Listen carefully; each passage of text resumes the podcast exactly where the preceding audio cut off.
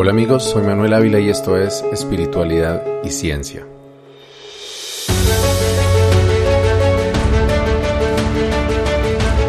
Había planeado compartir hoy la segunda parte de la conferencia sobre conspiraciones y manipulación digital que publiqué la semana pasada.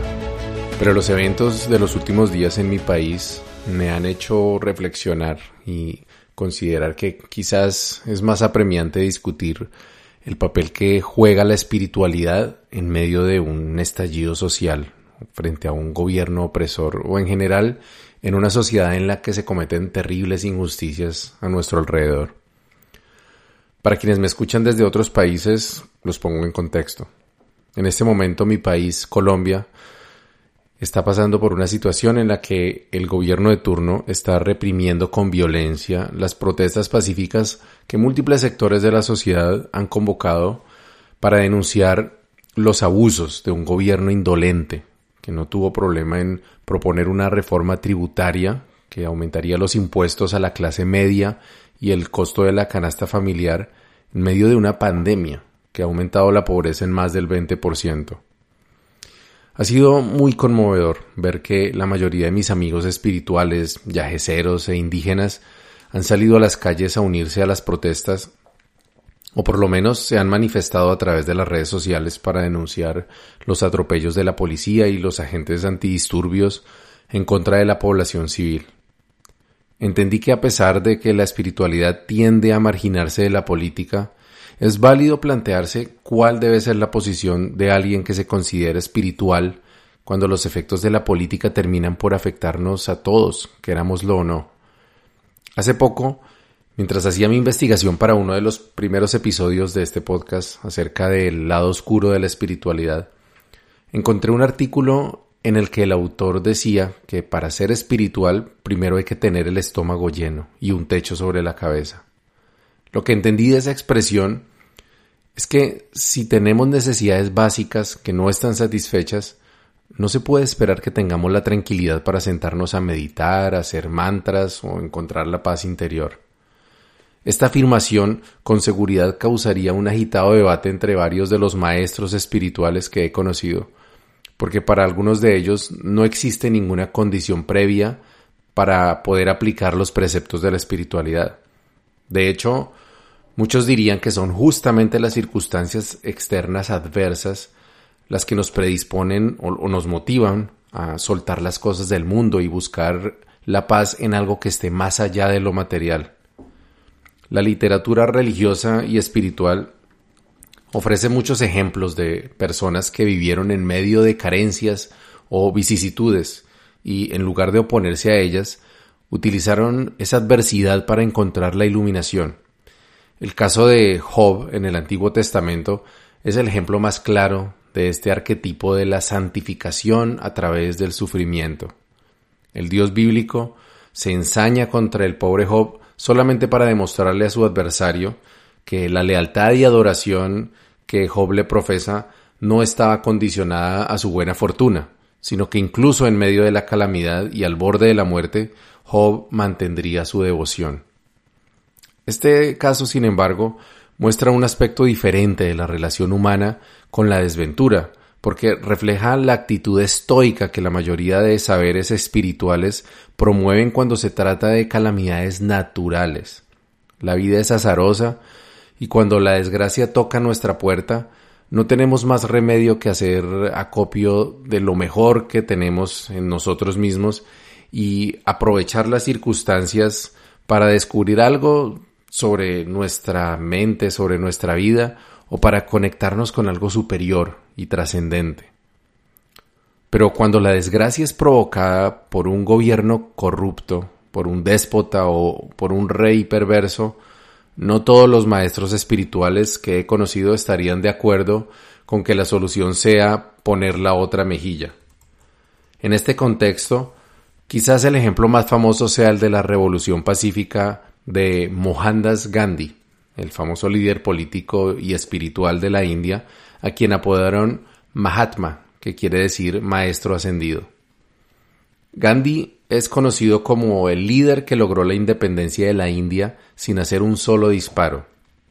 promulgando la no violencia y coordinando marchas pacíficas por toda la India. Por esta razón es considerado por muchos como el mejor ejemplo de que sin violencia se pueden lograr transformaciones trascendentales, incluso vencer el poderío de un imperio armado hasta los dientes. Esta visión, sin embargo, es una sobresimplificación y desconoce factores importantes que vienen al caso cuando tratamos de entender cuál es el rol de un espiritual en medio de una revolución. En primer lugar, si bien es cierto que Gandhi se mantuvo siempre en su intención pacifista, el proceso de liberación de la India tomó más de 90 años, durante los cuales hubo numerosas batallas, masacres y protestas que sí fueron violentas. También hay que considerar que el año en que la India obtuvo su independencia, el Reino Unido acababa de salir de la Segunda Guerra Mundial con una economía golpeada, ciudades destruidas por los bombardeos nazis, y la necesidad de enfocar sus esfuerzos en su propia recuperación. Además, los Estados Unidos estaban presionando a los británicos para que le concedieran la independencia a la India, probablemente porque tenían sus propios intereses en el subcontinente, algo que quedó demostrado más adelante. Esto no quiere decir que el aporte de Gandhi haya sido insignificante, solo que el movimiento pacifista no fue el único, sino una parte importante de una serie de factores y actores que coincidieron para lograr la independencia de esa nación. Los registros históricos confirman que los políticos en Londres consideraban a Mahatma Gandhi un líder importante y su movimiento como representativo de la voluntad popular del pueblo indio. Sin embargo, varios historiadores coinciden en que el gran aporte de Gandhi, más allá de liderar marchas, fue el de inspirar al pueblo y unificarlo detrás de la idea de una sola nación. La India era, y aún es, un crisol de diferentes culturas, credos e idiomas, con grandes diferencias y en realidad pocas cosas en común entre esos pueblos. Gandhi lo que hizo fue que gran parte de todos esos estados tan diversos creyeran en la idea de un solo país independiente y soberano. Pero incluso para Gandhi, la revolución no violenta no fue una revolución sin sangre. En abril de 1919, Gandhi convocó a una protesta abierta y no violenta a la que se unió la población de una ciudad que se llama Amritsar, quienes exigieron la liberación de unos líderes que habían sido detenidos por los británicos. En represalia, el ejército británico arremetió contra una manifestación pública pacífica en la ciudad y causó la muerte de 20.000 indios. El propio Gandhi confesó más tarde que convocar ese movimiento sin planes de contingencia fue un error. Un error de un pacifista que terminó en la muerte de 20.000 personas. Por supuesto que esto no fue culpa de Gandhi, pero el hecho demostró que actuar sin violencia no garantiza una respuesta proporcional del adversario, tal como lo vivieron esta semana cientos de manifestantes pacíficos en Colombia, que han encontrado un Estado represivo y una fuerza pública que abusa de su posición dominante para cometer fechorías a nombre de esos que están en el poder. Entonces, ¿cuál debería ser la actitud de una persona consciente que trabaja en su autorrealización espiritual frente a las injusticias y transformaciones sociales que se están viendo en Colombia y en otros países de Latinoamérica también? En esta parte les comparto ya mi opinión personal de lo que he aprendido en mi camino. Yo creo que frente a toda circunstancia externa que la vida me presente, debo actuar con coherencia. Coherencia significa que haya armonía entre lo que creo y lo que hago. Y desde ese punto de vista, yo como persona espiritual debo plantearme cuáles son los valores que considero primordiales y actuar en consecuencia. Si para ti el orden actual de las cosas no es correcto, entonces lo coherente es que hagas algo para cambiarlo. Si crees que las cosas no están bien, pero que el medio que se promueve para cambiarlo eh, no es el correcto, entonces lo coherente es proponer una manera distinta de lograr ese cambio, pero además intentarlo también. Si crees que las cosas están bien como están, entonces lo coherente es hacer algo para defender el status quo. En cualquier caso, la coherencia está estrechamente relacionada con la acción, y de hecho, uno de los preceptos más importantes que he aprendido es que la espiritualidad es acción. No basta con creer que eres una persona bondadosa, ni decir lo mucho que te gustaría ayudar a alguien que lo necesita si no haces nada cuando en tu camino encuentras a alguien que necesita una mano y sigues de largo mirando para otro lado. O como algunas personas dicen, eh, enviar luz, que pues lo respeto, pero que, ¿en qué consiste enviar luz? Solamente pensar de una forma agradable o más bien actuar y hacer algo para ayudar a esa persona que lo necesita. En cualquier caso, la coherencia está estrechamente relacionada con la acción. Es, es, lo importante que quiero resaltar. El segundo punto que habría que considerar luego es que la acción que realices sume en la consecución del objetivo en el que crees. Este aspecto requiere una segunda cualidad aparte de la coherencia y es la sabiduría. Dicen que de buenas intenciones está pavimentado el camino al infierno. Y, eso es precisamente lo que comprendió Gandhi después de la marcha de Amritsar. No siempre la alternativa más fácil, ni la más común o la más popular es la mejor para lograr un objetivo. Esto fue otra cosa que entendió Gandhi, y por eso eligió la no violencia. La insurrección armada, los asesinatos selectivos y otros medios violentos ya habían sido probados y ya habían fracasado antes así que no tenía sentido que Gandhi recurriera a ellos, a pesar de que en su momento la, protesta armada tal vez hubiese parecido la mejor alternativa. No quiero decir necesariamente que la protesta pacífica sea siempre la salida. Digo que lo fue en el caso de la liberación de la India, pero no ha servido de la misma manera en muchos otros conflictos alrededor del mundo, en los que las poblaciones pacíficas terminan siendo cooptadas por los violentos o al vaivén de las tiranías de turno. Pero la alternativa, es decir, la insurrección armada, ya ha demostrado ser bastante ineficaz también, excepto algunas pocas excepciones, y, y casi por regla general, incluso cuando es efectiva, tiende a conllevar efectos secundarios y vicios que en muchos casos hacen que la nueva situación sea incluso peor que la que se logró abolir. También hay un elemento de anacronismo en el uso de la violencia para lograr fines políticos. Cuando uno mira la historia de las naciones del mundo, encuentra que casi todas ellas acudieron en algún momento al uso de la violencia o la fuerza para lograr fines que podrían considerarse nobles, liberarse de una tiranía, reivindicar los derechos de un grupo oprimido o desarticular grupos criminales. No obstante, Casi todos estos casos de éxito en el uso de la violencia para lograr ese fin noble pertenecen al pasado.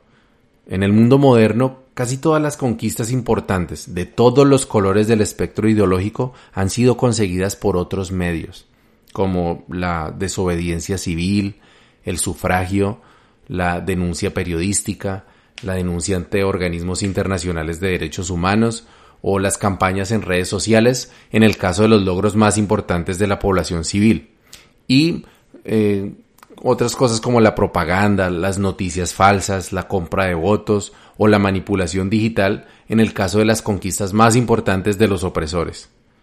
Colombia es un caso especial, ya que después de 60 años de conflicto armado y una historia ininterrumpida de conflictos sociales de otros tipos, uno de los índices de corrupción y desigualdad más altos del planeta y un muy pobre respeto por la vida humana, cientos de miles de personas todavía creen que la mejor solución para vencer a quienes piensan diferente a ellos es quitarles la vida, y con frecuencia haciéndolo de la forma más humillante y más cruel que sea posible. Hace algunas semanas llegó a mis manos un libro sobre la historia de la violencia política en la región de Jacopí, de la cual mi padre es originario, y me heló la sangre recorrer esos oscuros pasajes de la historia de Colombia que muy pocos conocen. El libro cubría varios periodos del siglo XX, pero sobre todo el que se conoció como la época de la violencia entre liberales y conservadores. Las historias que narra el autor de Sobrevivientes de la Tempestad, que es el nombre del libro, provienen de personas que vivieron los hechos y lo que describen me recordó casi al pie de la letra las historias que conocí sobre la violencia paramilitar en Colombia durante su apogeo a principios de este siglo. Mutilaciones, despellejamiento, decapitaciones, una sevicia diabólica en contra de mujeres y niños y la clara intención de hacer tanto daño como fuera posible. Uno de los puntos en común entre los testimonios de sobrevivientes de la tempestad era la sed de venganza de quienes lograban escapar con vida, pero que tuvieron que presenciar los vejámenes a los que sometían a sus seres queridos. En un par de casos incluso se cuenta cómo las víctimas se convirtieron en victimarios y lograron cobrar venganza en contra de sus verdugos. Yo siempre he creído que la venganza nunca le trae paz al corazón de una víctima, pero a juzgar por los relatos de ese libro, cuando se tiene muy poco que perder y nada más por qué vivir, la venganza termina siendo un bálsamo para las heridas. El problema, claro está, es que ese bálsamo abre otras heridas que tarde o temprano terminan haciendo que corra más sangre, se acumule más odio y la horrible noche no termine nunca. En el episodio que llamé El origen del sufrimiento, narré una historia de dos familias que se exterminaron mutuamente a lo largo de 11 años por una ofensa de un miembro de una de las familias en contra de una joven de la otra. Refleja en gran medida el drama en el que estamos enfrascados los colombianos desde hace décadas. Bueno, hasta aquí no he hecho más que reflexionar sobre hechos y circunstancias, pero todavía no he dicho cuál es mi posición frente a lo que debo hacer como ser espiritual frente a tragedias como la que estamos viviendo en mi país donde en medio de esta pandemia la gente se ve obligada a salir a la calle para exigirle a un gobierno incompetente y corrupto que se haga cargo de su responsabilidad, para evitar que la gente se siga muriendo de hambre o de COVID o a manos de los violentos que nuevamente se han venido haciendo al poder de facto en campos y ciudades. Pues lo que creo es que tenemos la responsabilidad primero de sentar una posición clara. La espiritualidad, lo he dicho, es conciencia es coherencia y acción, pero también decisión. Una persona de sabiduría no evita los temas difíciles, ni se contenta con medias tintas cuando se trata de fijar su posición frente a la injusticia, el abuso y la maldad. La espiritualidad, al ser universal y natural, nos da la posibilidad de escapar de estos temas si así lo queremos. Y yo he conocido espirituales que se lavan las manos diciendo que la violencia es parte de la naturaleza, que si uno sale a protestar a la calle y recibe un tiro de un policía era porque estaba escrito que así debía ser, o que la víctima tenía un acuerdo álmico con su victimario para aprender una lección en esta vida a través de ese sufrimiento. También hay quienes creen que si estamos oprimidos y somos abusados es porque no hemos elevado nuestro nivel de vibración para, entre comillas, merecer estar en una situación mejor. Yo, con todo respeto por quienes piensan de esta manera, considero que todo eso es cobardía disfrazada de espiritualidad. Y en mi opinión, este es el tipo de creencias que no difiere mucho de esas creencias que llevan a una empresa multimillonaria a responder las peticiones de sus empleados extenuados y estresados, regalándoles la suscripción a una app de meditación mindfulness para el celular. Si te sientes mal, no es porque yo te esté explotando, sino porque no has aprendido a controlar tu mente. Mi visión es entonces que la espiritualidad nos debe llevar a ser más equilibrados, más pausados para analizar, pero también más contundentes para decidir. Entonces lo que viene es saber cuál es la mejor decisión para actuar sabiamente. Debo salir a marchar con mis compatriotas y hacerle ver a los corruptos que no son solo un puñado de desadaptados, sino un pueblo entero el que se está levantando. Sí, definitivamente yo creo que hay que hacerlo, tanto como sea posible, y no solo en persona, sino a través de todos los medios que tenemos a nuestro alcance. ¿Creo que vale la pena morir por esa causa? Es posible, si la vida me pone a mí en la situación en la que una decisión mía puede salvar la vida de miles, o mejorar el destino de un pueblo, o liberar a una nación del sufrimiento, entonces creo que perder la vida en esas condiciones es mejor que morir de viejo con el remordimiento de haber tenido la oportunidad de hacer una diferencia para el mundo y no haberlo hecho por cobardía. Sin embargo, ser carne de cañón en un enfrentamiento entre civiles desarmados y un contingente de policías asesinos no solo me parece innecesario, sino además inútil. Hay algunos de estos muertos que se convierten en símbolo para un movimiento que termina transformando el mundo. Este fue el caso de George Floyd, el afroamericano que fue asesinado por un policía racista, que irónicamente se apellida Chauvin. Pero no hay forma de que George hubiera sabido que su muerte sería tan significativa para el movimiento de Black Lives Matter. Y en Estados Unidos, solamente desde 2013, la policía ha asesinado a más de 1940 afroamericanos. Solamente conocemos el nombre de uno de ellos.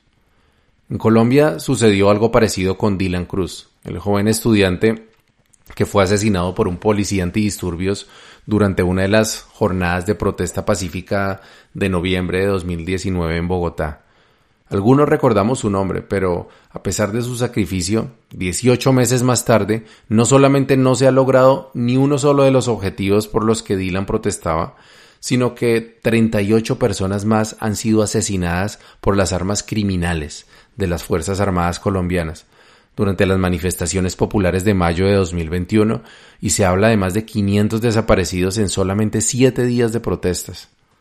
Ante esa carnicería y el desbalance entre un pueblo armado de pancartas y en ocasiones piedras o palos y agentes armados hasta los dientes e incluso con apoyo aéreo listo para disparar a los manifestantes, pienso que el principio de preservación de la vida que he aprendido en mi camino debe prevalecer.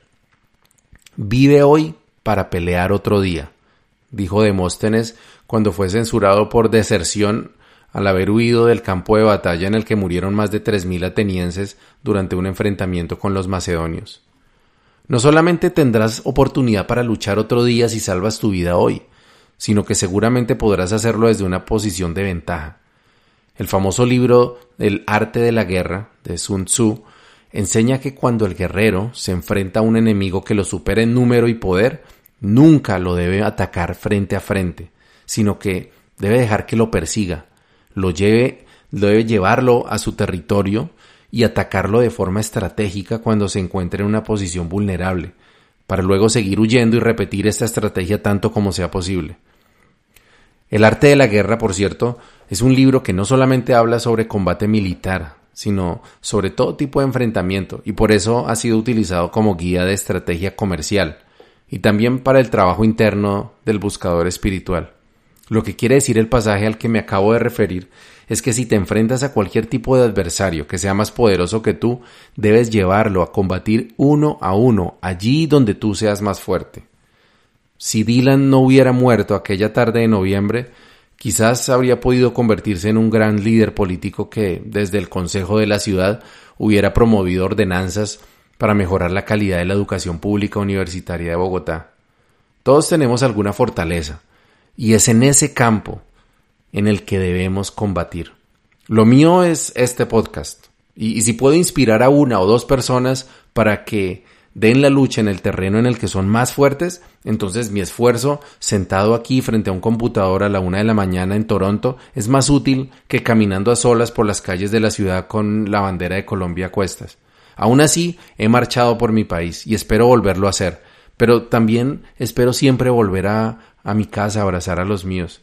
Y espero que tú lo hagas también, para que juntos podamos seguir luchando donde somos fuertes, donde podemos ganar, tocar mentes y corazones para que usemos el poder del voto, de la ciencia, de la educación, de la tecnología, de las palabras, para vencer a los violentos y a los corruptos.